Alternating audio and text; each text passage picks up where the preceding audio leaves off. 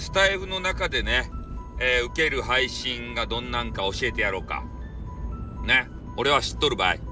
まずね、えー、スタイフの、この、あの、リスナー数、数字の伸ばし方、えー、そういうやつ、スタイフ攻略法とかいうやつ、で、そういう耳障りのいいやつはね、伸びる。こういうのはね、みんな聞くんすよ。なんでかっつったら、みんな伸びない、伸び悩んでるから。俺も含めて。だから何かヒントが欲しいわけですよ。ね。だからそういう魅力的なタイトルをつけた人のところにはね、行く。大概行く。ね。それと、えー、悪い人がいるじゃないですか。スタイフの中で。で、それを、まあ、叩くっていうかな。えー、正義を振りかざすっていうかな。そういう番組も聞かれますね。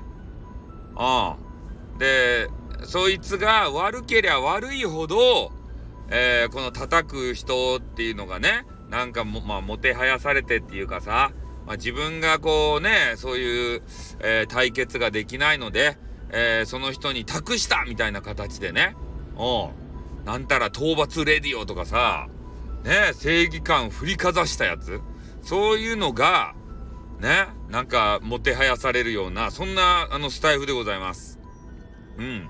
まあ、とにかくね、スタイフってこうね、えー、優しいって言われているけれども、まあ、優しすぎてね、たまにこの、なんていうかな、刺激が欲しくなるんだよね。ああ。で、そういうなんかようわからんバトルみたいなのがあったら、えー、みんなね、飛びついていくんですよ。ね、日常的にあんまり刺激がないから、こうスタイフにいたら。まあ、他のとこね、行ったらわからんよ、他のあのサイトは。ね、刺激だらけかもしれんけど、こっちはね、本当優しいんですよ、みんな。ね、配信者の方も優しいし、リスナーさんも優しいと。優しい人だらけなんですね。だから争いが起こな、起こ、起こらないんですよ。基本的には。でも、外部からね、変な人が来たら、で、そういう人が荒らすじゃないですか、スタイフを。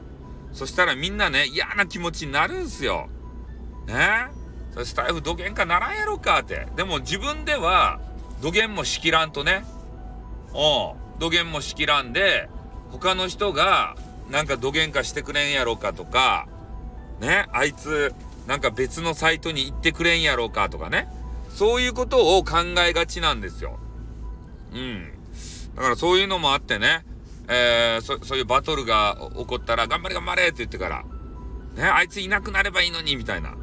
そういう形でね、なんか、陰ながら応援してるんじゃないかなっていうふうに思うんすけどね。